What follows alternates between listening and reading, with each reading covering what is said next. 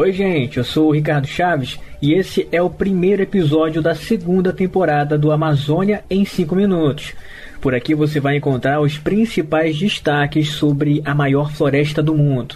E lembrando que a nossa missão continua a mesma: fazer a ponte entre a academia e a sociedade, promover um debate crítico sobre a floresta e a sua diversidade, e, claro, atualizar você com os assuntos mais importantes no contexto social, ambiental e humano da região.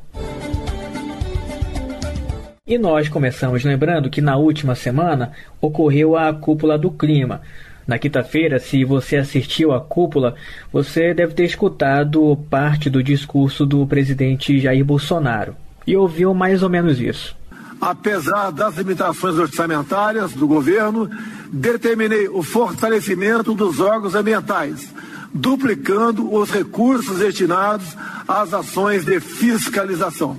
Pois é, né? Mas o discurso não convenceu. Além do corte de 240 milhões no orçamento apenas 24 horas depois do discurso, fica a pergunta também sobre os 3 bilhões de reais parados no Fundo Amazônia há mais de dois anos que poderiam ser utilizados para estes objetivos, não é?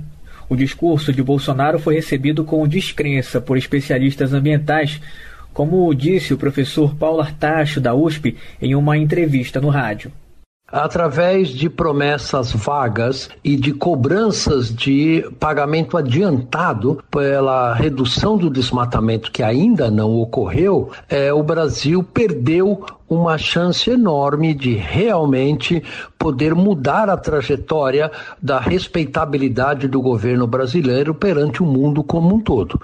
Bem, o cenário segue perigoso para a Amazônia e o Brasil.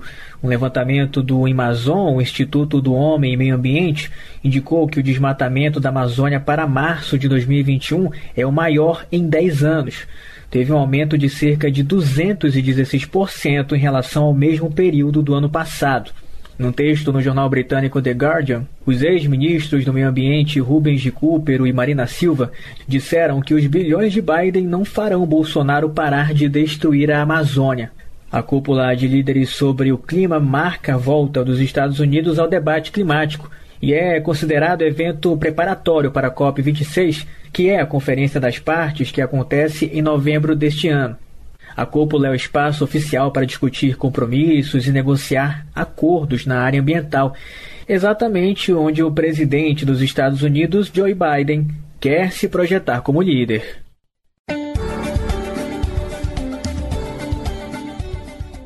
E mudando de assunto, a pergunta: você já ouviu falar em ecocrítica? Ecocrítica é a área que estuda a representação do ambiente e da natureza em obras literárias. Nesta semana, a revista Amazônia Latitude entrevistou a Zélia Bora, que é professora da Universidade Federal da Paraíba e presidente da Associação para o Estudo da Literatura e Meio Ambiente do Brasil. Na entrevista que foi exclusiva, a Zélia Bora, que é especialista em ecocrítica, diz que somos produtos de uma sociedade em desarmonia com o ambiente. Zélia explica o uso da ecocrítica, que considera um método. Ela diz, por exemplo, que é possível estudar a obra de Mário de Andrade pelo viés ambiental. E ela dá um exemplo. Quando o autor cita a poluição do rio Tietê, em São Paulo, no começo do século XX, ele já sugere que o nosso processo de desenvolvimento estava comprometido pela destruição. Por isso, a professora acredita que o pós-pandemia só vai aumentar a preocupação com as questões ambientais se o coronavírus for entendido como um alerta de devastação do planeta. E olha, a professora destaca que para refletir sobre o ambiente, o cordel pode se sair melhor do que a literatura tradicional, pelo preço, pela divulgação e também pelo acesso. E cá entre nós parece bem divertido, não é?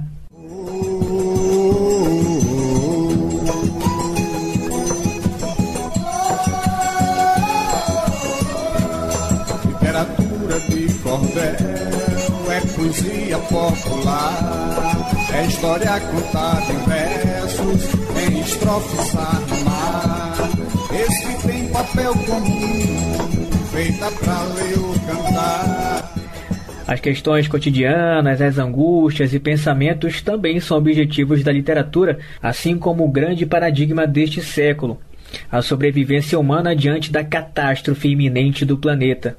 E para saber mais sobre ecocrítica e seus desdobramentos no Brasil, você confere no site amazonialatitude.com.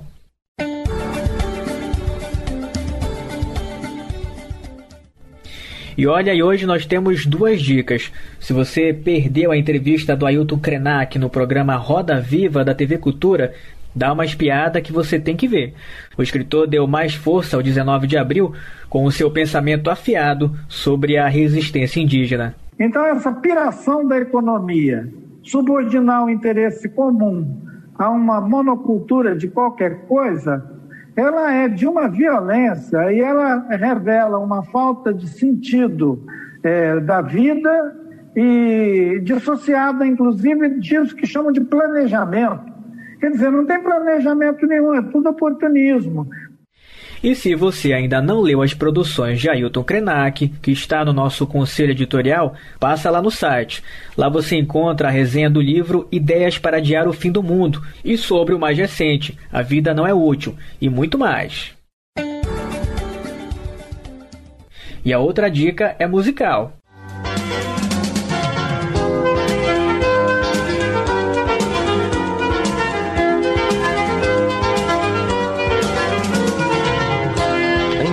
Questão são limões.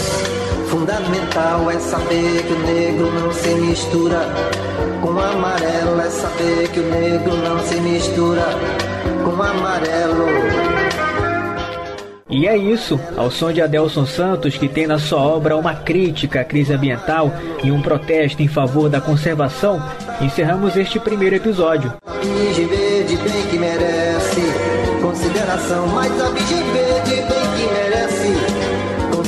Consideração.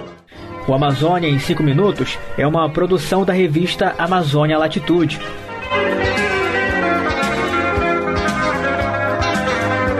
Eu sou Ricardo Chaves. Esse episódio usou áudios de Band News FM Manaus, TV Brasil e TV Cultura. Siga a Amazônia Latitude nas redes e divulgue nosso trabalho.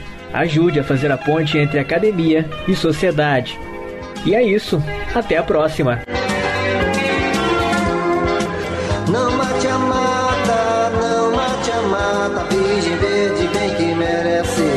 Consideração, mas a Virgem Verde bem que merece consideração.